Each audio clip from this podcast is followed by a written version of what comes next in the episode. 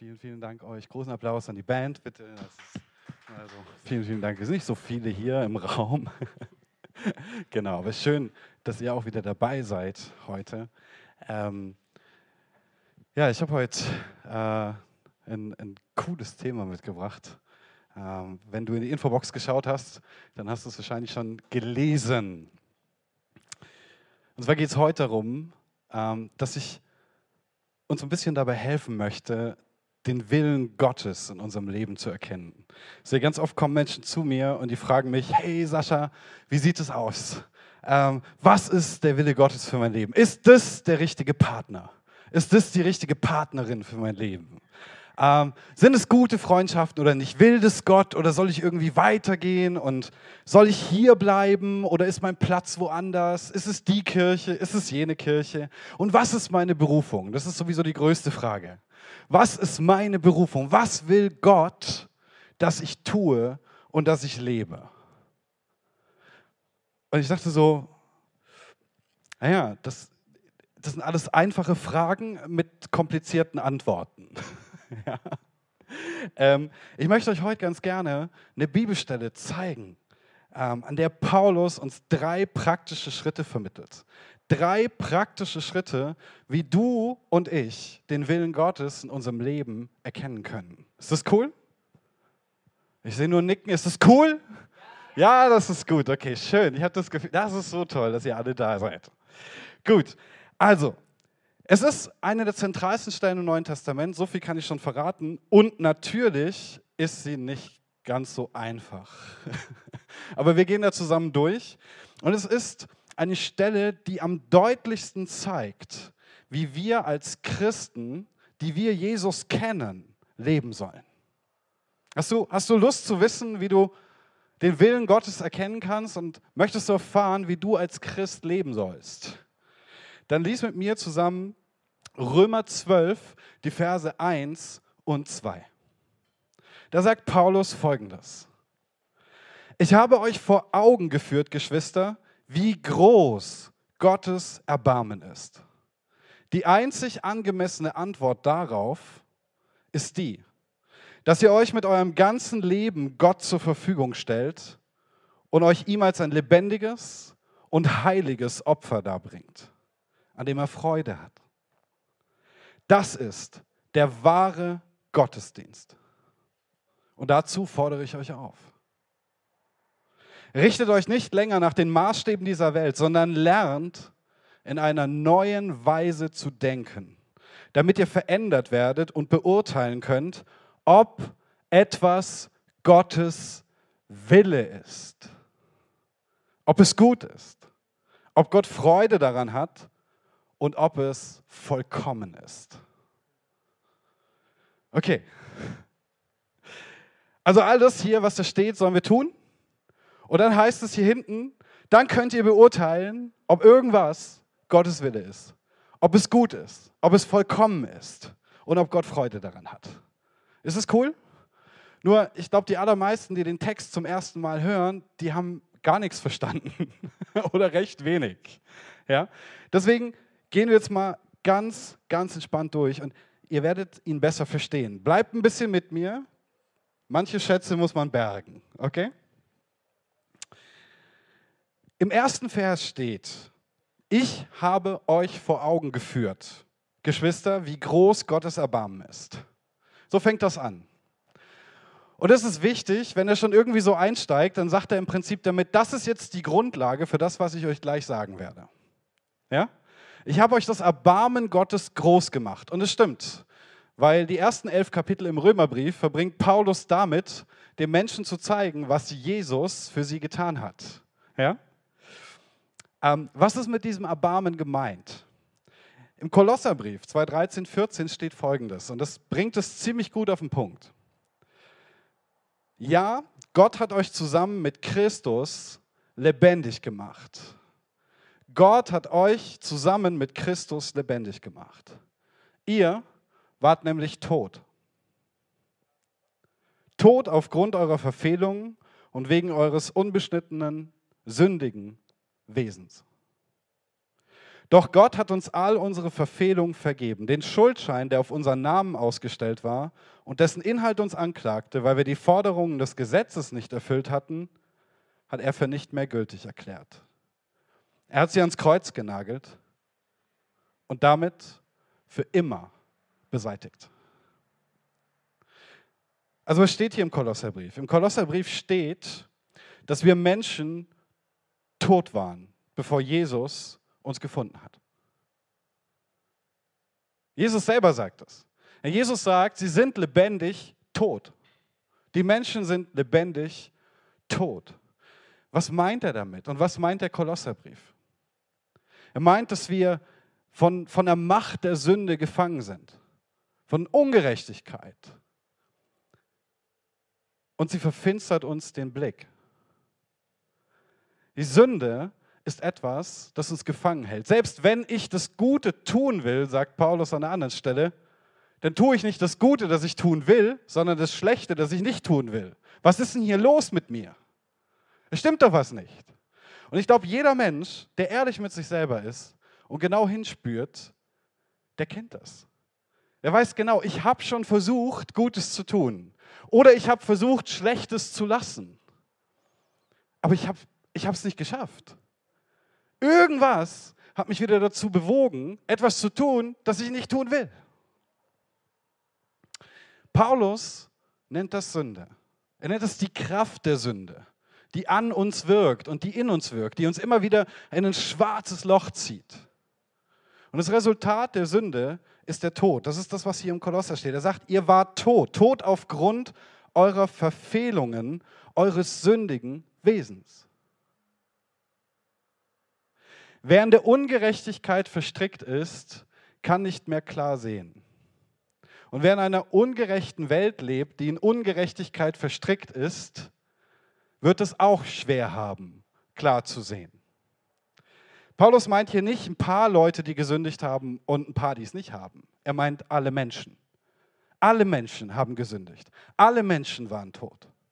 Alle Menschen brauchen Vergebung für ihre Schuld. Und sie brauchen diese Vergebung, um Gott nahen zu können, um sein Licht zu empfangen, um seine Klarheit zu empfangen, seinen Geist zu empfangen und die Dinge anders zu sehen. Der Kolosserbrief sagt uns, dass Jesus all unsere Schuld und unsere Sünden auf sich genommen hat, genau wie Michael am Anfang gesagt hat.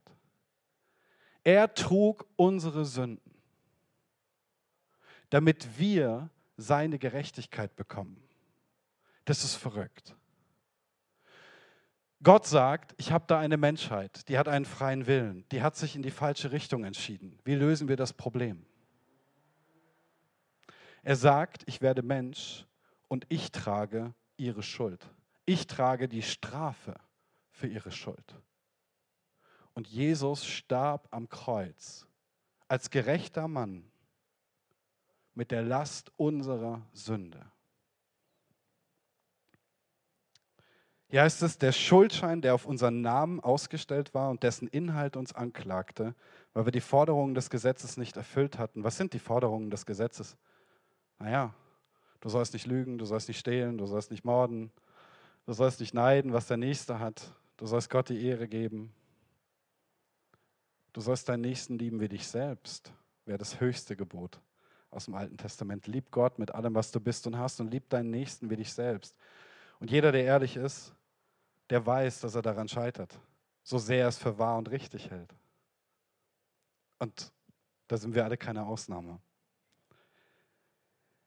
Jesus hat diese Schuld, diese Liebesschuld ans Kreuz getragen der Schuldstein, da sagt er dann noch ganz am Ende, in Vers 14 sagt er, er hat ihn ans Kreuz genagelt und damit für immer beseitigt.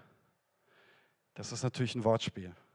Das ist ein Wortspiel in Bezug auf das, was Jesus getan hat. Jesus wurde zu unserer Schuld, damit wir Vergebung haben, damit wir in Freiheit vor Gott kommen können, damit wir ein Leben mit Gott und nicht ohne Gott leben dürfen und können. Also was ist dieses große Erbarmen von Gott, von dem Paulus im Römerbrief spricht? Es ist, dass Jesus unsere Schuld trägt, uns dafür seine Gerechtigkeit schenkt und ein neues Leben. Ein neues Leben. Jesus hat gesagt, dass er gekommen ist, um uns das Leben in Fülle zu bringen. Und damit meint er ewiges Leben. Der Schuldschein ist ans Kreuz genagelt. Er ist für immer beseitigt. Alles, was wir tun müssen, ist Jesus dafür vertrauen. Alles, was wir tun müssen, ist sagen, Jesus, hier ist mein Leben. Hier ist der ganze Mist. Bitte vergib mir. Und danke, dass du das ans Kreuz getragen hast. Danke, dass du den Weg zu Gott, meinem Vater, wieder frei machst. Dass ich ihn als Vater erleben darf. Es gibt ein Gedicht von Andreas Schomburg und das macht das noch ein bisschen klarer. Dort am Kreuz hat Jesus erduldet, was wir haben verschuldet. Ohne zu klagen hat er alles ertragen. Jesus wurde am Kreuz verflucht, aber er hat nie das Seinige gesucht. Jesus ertrug der Menschen Schlechtigkeit und erwarb uns somit Gerechtigkeit. Ohne Murren erlitt er die Marter, nun sitzt er zur Rechten des Vaters. So offenbart sich die Liebe in Person in Gottes eingeborenem Sohn. Und wir dürfen heute seiner gedenken, er will uns ewiges Leben schenken. Der Herr ist stärker als der Tod und führt uns heraus aus aller Not. Er hat zerbrochen des Todes Banden. Jesus lebt. Er ist auferstanden. Wir dürfen ihm bald entgegengehen und ihn von Angesicht zu Angesicht sehen. Bis dahin gedenken wir das Opfer sein beim Brechen von Brot und Trinken von Wein. Jesus hat nicht zurückgehalten. Jesus hat sich ganz gegeben, hat sich uns ganz geschenkt, damit wir Erlösung erfahren, damit der Weg zum Himmel frei ist. Und Jesus schenkt sich heute noch ganz, jeden Tag. Jeden Tag. Er klopft an unsere Tür. Und die Frage ist, lassen wir ihn herein?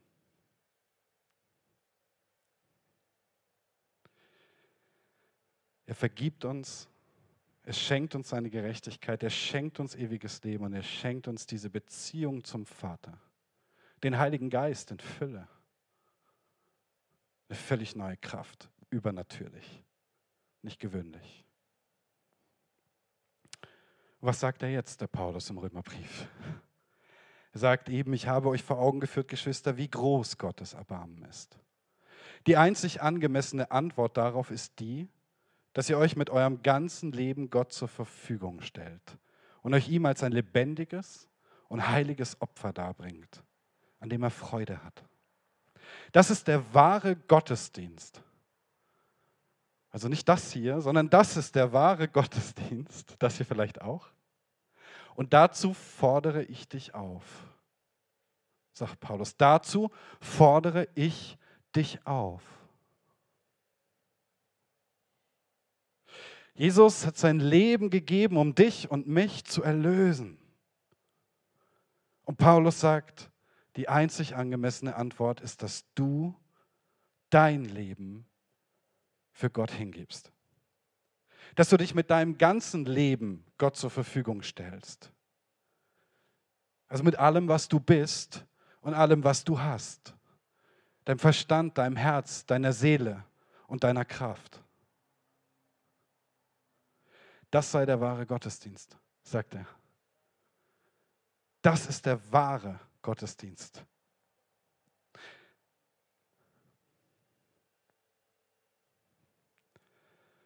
Es gibt so eine Geschichte.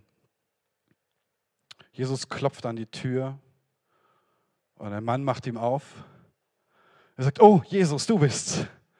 Komm rein, komm, komm mal Wohnzimmer, setz dich, ich bringe dir was zu trinken. Jesus freut sich, setzt sich. Der Mann, schnell, ganz aufgeregt, holt was zu trinken, setzt sich zu Jesus an den Tisch und die beiden trinken zusammen gemütlich ein Bier. Und unterhalten sich und reden über Gott und über die Welt. Und irgendwann schaut ihn Jesus an und sagt, sag mal du, magst du mir nicht mal dein Haus zeigen? Und er sagt, ja, äh, doch, klar, das kann ich schon machen.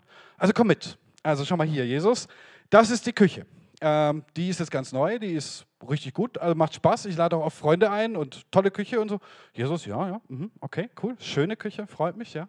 Und wo geht's weiter? Er sagt, ja, hier ist das Badezimmer und hier ist äh, ja, die Toilette und das ist auch alles ganz toll.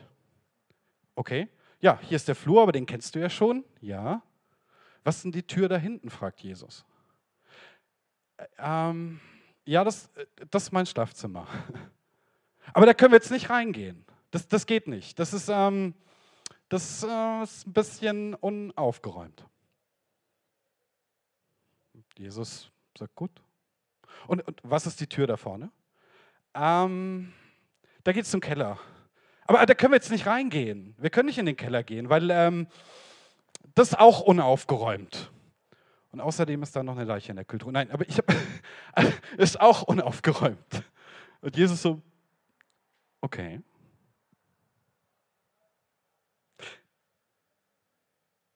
Es ist oft so, oder? Ist es nicht oft so, dass wir Jesus in gewisse Bereiche von unserem Leben lassen und andere Bereiche nicht? Und die Erzählung macht es ganz klar so. Manchmal gibt es eben Räume, da wollen wir Gott nicht so gern drin haben, weil wir wissen, dass die ein bisschen unaufgeräumt sind. Um es milde zu sagen, vielleicht ein bisschen arg messy. Vielleicht könnte es auch sein, dass Gott da was findet, von dem wir nicht wollen, dass er es findet. Von dem wir überhaupt nicht wollen, dass irgendjemand es findet. Und vielleicht haben wir auch die eine oder andere Leiche im Keller. Und gut, die ist doch gut in der Gefriertruhe. Die muss man nicht rausholen, nicht wahr? Das ist ja, dann stinkt's ja. Das, genau. Und Jesus steht trotzdem ganz demütig da und fragt und sagt, was ist denn da? Wollen wir, wollen wir da zusammen reingehen? Nein, nein, das ist total unaufgeräumt und unordentlich. Das geht nicht. Aber ich helfe dir. Ich helfe dir beim Aufräumen. Nein, nein, nein, nein, das kann ich schon alleine. Das ist kein Problem. Die Wahrheit ist, zu zweit räumt sich viel besser auf wie alleine. Und mit Gott räumt sich zehnmal besser auf wie alleine. Was mir bei dem ganzen Text von Paulus noch auffällt, ist, dass er so eine kultische, priesterliche Sprache verwendet. Also er sagt dann, gebt eure Leiber, euer Leben als Opfer da, ja, aber nicht nur als Opfer, sondern als heiliges und als lebendiges Opfer. Und da fragst du dich schon, was ist das für eine Sprache? Warum macht er das? Schau, lebendig beschreibt hier lebendig, nicht tot. Erinnert euch an die Stelle von vorhin, an der es hieß, wir waren tot in unseren Sünden. Wenn wir uns also Gott als Opfer dargeben sollen, dann sollen wir das lebendig tun. Das heißt, wir sollen in dem neuen Leben, das Jesus uns schenkt, stehen und wir sollen abgewaschen sein von der Sünde. Das ist das Erste. Das ist die Voraussetzung, sonst kann ich mich Gott nicht hingeben. Und das Zweite ist heilig. Was heißt denn das jetzt schon wieder? Ich muss heilig sein. Ich muss ein heiliges Opfer darbringen. Es bedeutet ausgesondert und rein. Es bedeutet vollkommen. Dann sagst du schönen Dank auch. Also, wenn das der erste Schritt dazu ist, dass ich Gottes Willen erfahren kann, na dann gut Nacht um sechs. Ja? Ich soll mich, mein ganzes Leben als Opfer da bringen und heilig, ja, ohne Makel, vollkommen ausgesondert und in einer ganz starken Beziehung zu Jesus. Das geht noch weiter. Also ich habe euch noch eine Stelle mitgebracht, jetzt wird es noch schärfer. 1. Petrus 2.9, da steht, Ihr jedoch, also ihr Christen, die Gemeinde, die Kirche, ja, wenn du Jesus kennst, bist du jetzt gemeint. Ihr doch seid das von Gott erwählte Volk. Ihr seid eine königliche Priesterschaft, eine heilige Nation. Ein Volk, das ihm allein gehört und den Auftrag hat, seine großen Taten zu verkünden. Die Taten dessen, der euch aus der Finsternis, also Sünde und Tod, in sein wunderbares Licht gerufen hat. Also Leben und Gerechtigkeit und Reich Gottes. Was steht hier? Erstmal wird gesagt, dass wir Christen ein königliches Priestertum sind. Ah, priesterliche Sprache, kultische Sprache. Du erinnerst dich? Opfer, heilig. Okay, an der anderen Stelle hier steht jetzt, wir sind Priester. Dann passt es ja zusammen. Ne? Priester müssen heilige Opfer darbringen. Macht irgendwie Sinn. Aber hier wird auch erklärt, was heilig bedeutet. Hier steht nämlich, eine heilige Nation, ein Volk, das ihm allein gehört. Und genau darum geht es. Wenn ich ein heiliges Opfer darbringe, dann bringe ich das aus dem Bewusstsein, dass ich Gott allein gehöre. Ich bringe das mit einem Fokus auf Gott. Ich bringe ihm noch nicht irgendwas. Der zweite Aspekt ist, dass wir sein Licht verkünden sollen. Also wir sollen das Evangelium verkünden, die frohe Botschaft, dass Gott Vergebung erwirkt hat durch Jesus und dass wir freien Zugang haben, dass wir kommen dürfen. Schau, Gott geht es nicht darum, was wir ihm geben. Es geht ihm um den Geber selbst. Gott geht es nicht darum, was du ihm gibst. Es geht ihm um den Geber selbst, also um dich.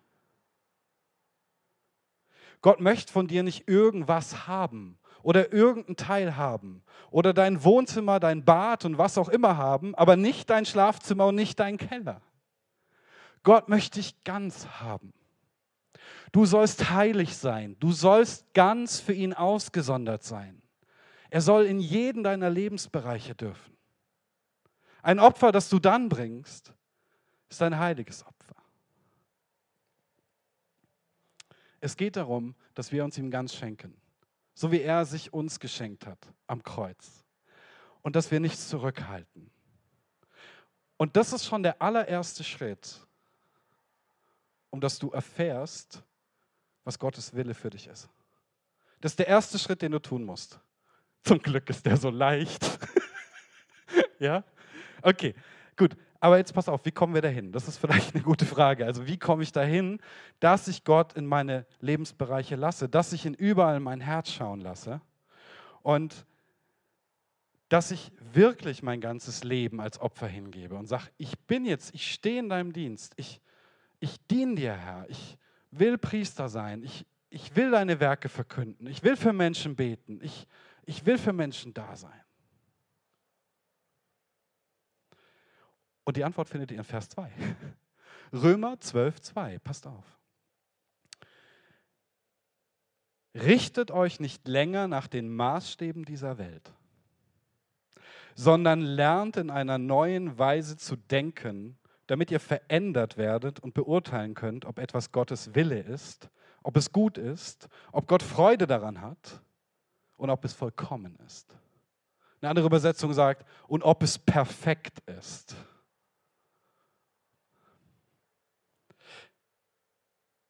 Also was ist der erste Schritt hier? Oder der zweite müsste man sagen. Richtet euch nicht länger nach den Maßstäben dieser Welt. Richtet euch nicht länger danach. Wo kommen wir her? Aus dieser Welt. Wen haben wir in dieser Welt getroffen? Jesus Christus. Wer hat uns gefunden? Jesus Christus. Wer hat uns erlöst? Jesus Christus. Wer hat uns von der Macht des Feindes und der Sünde freigekauft? Jesus Christus. Wie haben wir gelebt, bevor wir Jesus kannten? So gut es halt ging. So gut es halt irgend ging. Wir haben selber versucht herauszufinden, was richtig ist und was falsch ist. Wir haben selber versucht, es zu bestimmen. Manches Mal hatten wir recht, manches Mal lagen wir gewaltig daneben. Manches Mal haben wir was verteidigt und das gut genannt, obwohl es schlecht war. Und das ist, wie die Welt tickt. Richtet euch nicht nach den Maßstäben dieser Welt. Richtet euch nicht danach, was die Welt über Partnerschaft sagt. Richtet euch nicht danach, was die Welt über Geld sagt. Richtet euch nicht danach, was die Welt über Erfüllung sagt. Richtet euch nicht danach, was die Welt über höhere Moral sagt. Richtet euch nicht danach, was die Welt zu sonst irgendetwas sagt. Denn das soll für euch kein Maßstab mehr sein. Die Welt ist die Welt. Aber für euch gilt jetzt ein anderer Maßstab und das ist ein himmlischer Maßstab. Und der sagt zum Beispiel, liebe deinen Nächsten wie dich selbst. Tu denen Gutes, die dich verfolgen. Sei da ein Segen, wo du es nicht zurückbekommst. Gib dich Gott ganz hin.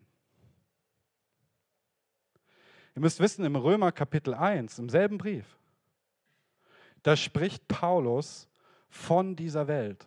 Und er spricht davon, wie Menschen in der Ungerechtigkeit und in der Finsternis verharren und sitzen bleiben und das auch noch als Recht verkaufen. Wie sie sich in sinnlosen Gedanken verlieren und wie Gott sie dahin gibt, weil sie ihn ablehnen.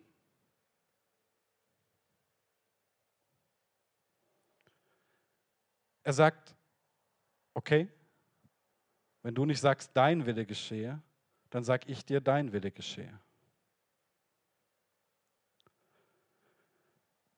Und die Ergebnisse sehen wir jeden Tag. Die Ergebnisse sehen wir in Verletzungen, die Ergebnisse sehen wir in Kriegen, die sehen wir in Hungersnöten und in sonst was. Weil die Menschen eben nicht ihren Nächsten lieben wie sich selbst. Und das ist genau das, wofür Jesus ins Kreuz ist. Und wenn du hier Vergebung empfangen hast von Jesus, dann richte dich doch bitte nicht mehr nach dem, was die Welt macht. Die Welt macht alle möglichen Dinge. Die hält alles Mögliche für gut. Aber ich will dem vertrauen, der bewiesen hat, dass er gut ist. Ich will dem vertrauen, der bis in den Tod geliebt hat und dem ich alles bedeute. Ich will mich nach dem richten, der von den Toten auferstanden ist. Der weiß, was Leben heißt und der Leben geben kann. Nicht nach den Maßstäben der Welt. Wenn du stirbst, willst du dann in die Welt oder in den Himmel? Du willst den Himmel dann richte dich nach dem Himmel und nicht nach dieser Welt. Das ist der erste Rat.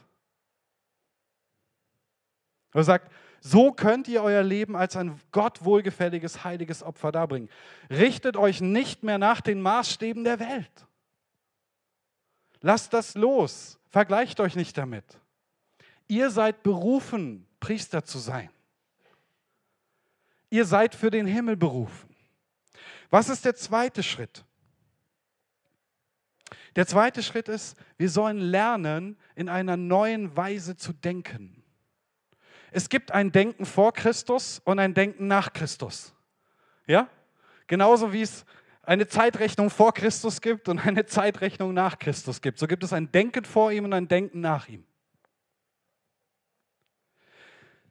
Und warum sollen wir dieses neue Denken lernen? Und was ist das? Das schauen wir uns gleich an. Wir sollen es lernen, damit wir verändert werden. Wir haben jetzt Gottes Gnade empfangen. Wir kennen Jesus.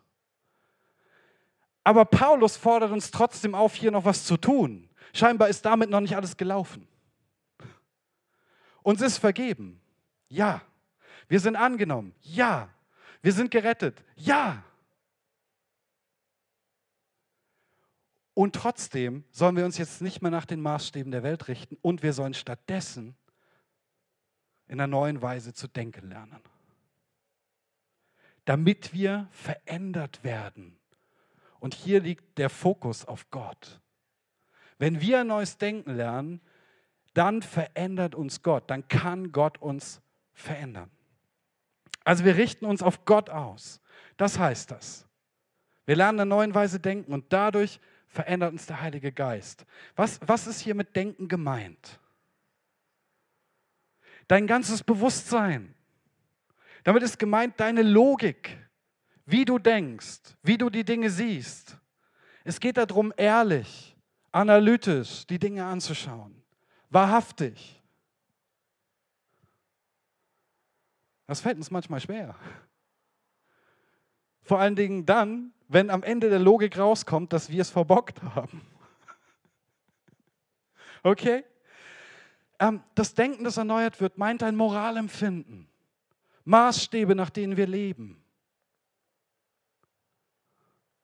Also den innersten Kern unseres Seins. Alles, wer wir sind. Wir sollen uns eins mit dem Geist Gottes machen und mit seinem Wort. Dadurch werden wir durch den Heiligen Geist eine Veränderung erfahren. So steht es hier im Text. Ändert euer Denken und dann werdet ihr von Gott verändert.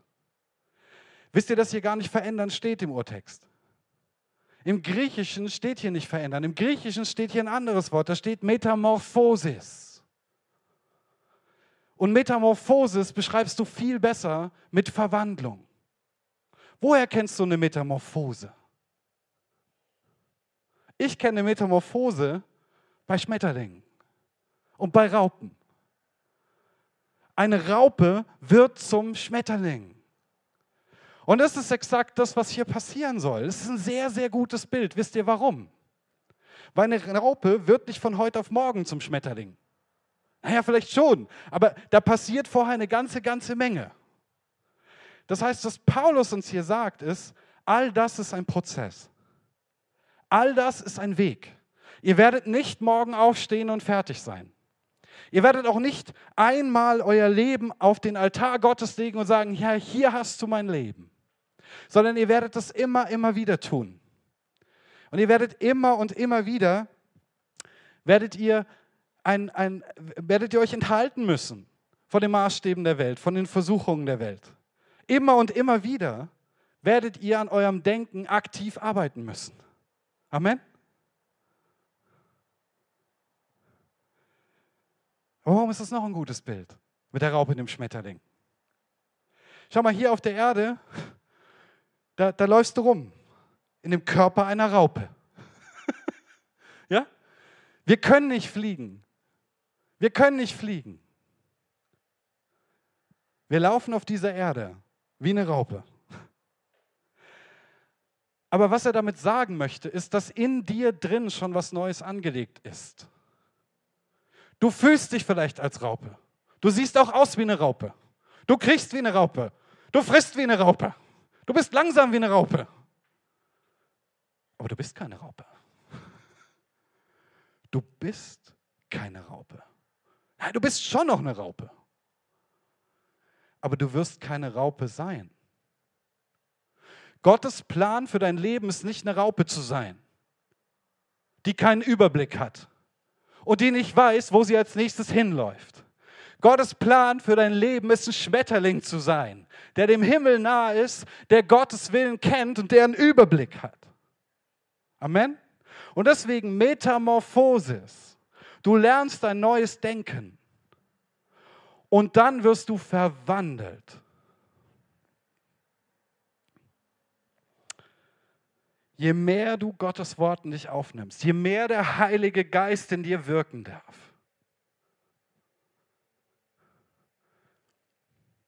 desto kürzer stehst du davor, ein Schmetterling zu sein. Hey, Gott hat dich gerettet als Raupe, aber nicht damit du eine bleibst. Amen? Nicht damit du eine bleibst. Okay, Nochmal, richtet euch nicht länger nach den Maßstäben dieser Welt, sondern lernt in einer neuen Weise zu denken, damit ihr verändert werdet und damit ihr beurteilen könnt, ob etwas Gottes Wille ist, ob es gut ist, ob Gott Freude daran hat und ob es vollkommen ist. So kannst du also beurteilen, was Gottes Wille ist. Das war dir zu kompliziert? Hier kriegst du nochmal Zusammenfassung der drei Schritte. Erstens, gib Gott dein ganzes Leben als ein lebendiges und heiliges Opfer. Zweitens, richte dich nicht mehr nach den Maßstäben dieser Welt, sondern drittens, lass dein Denken durch den Heiligen Geist und Gottes Wort erneuern. Dann wirst du erkennen und dann wirst du auch beurteilen können, ob irgendwas Gottes Wille ist oder nicht. Ihr seht, das ist eine einfache Frage. Und Gottes Antwort ist einfach, aber schwer. Gib mir dein ganzes Leben als ein lebendiges, als ein heiliges Opfer. Richte dich nicht mehr nach den Maßstäben dieser Welt, sondern lass dein Denken durch den Heiligen Geist und mein Wort erneuern. Denn du bist für den Himmel bestimmt. Du bist eine heilige Nation, ein heiliges Priestertum, ausgesondert für meinen Namen.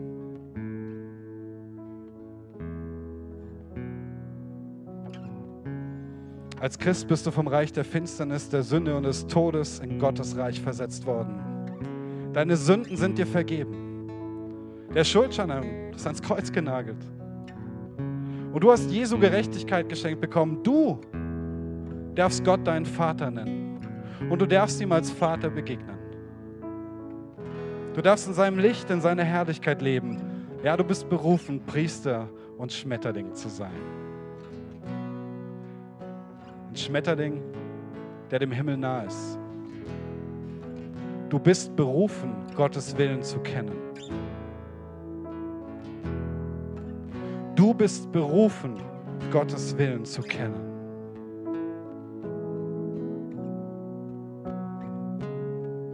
Lass mich dich fragen.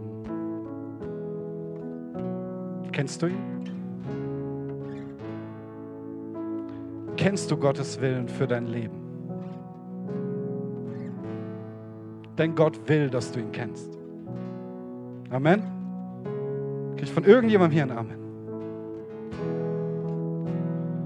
darf Gott in alle Bereiche deines Lebens.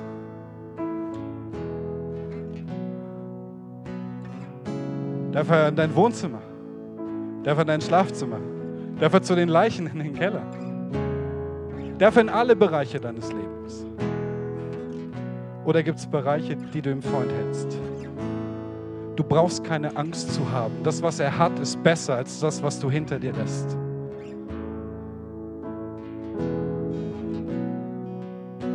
Richtest du dich noch nach den Maßstäben dieser Welt? Oder darf dir Gott neues Denken zeigen?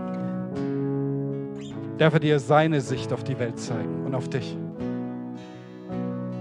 Gott sagt dir heute, ich will dich erneuern, mein Lieber, meine Liebe. Ich will, dass du fliegst. Ich will, dass du meinen Willen kennst, aber du musst loslassen. Du hast zu viel Gewicht. Du musst loslassen. Wirf diesen Panzer ab, der dich hält. Und lass mich dir den Himmel zeigen.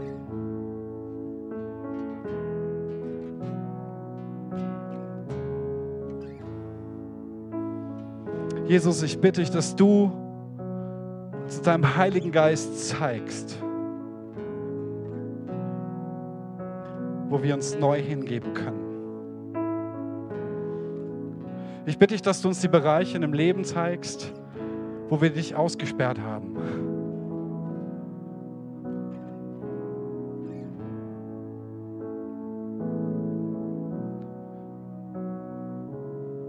Und ich lade dich ein, dass du da reinkommst. Wir laden dich ein, dass du mit deiner Gnade, mit deiner Liebe, mit deiner Hoffnung in die dunklen Ecken unserem Herzen kommst.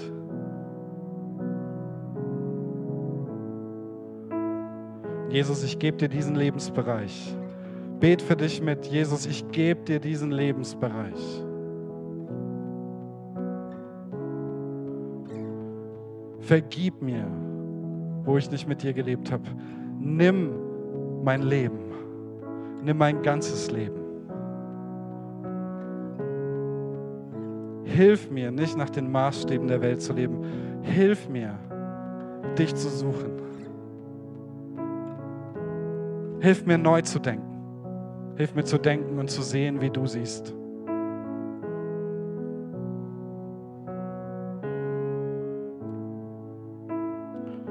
Mögest du erkennen, was Jesus für dich getan hat.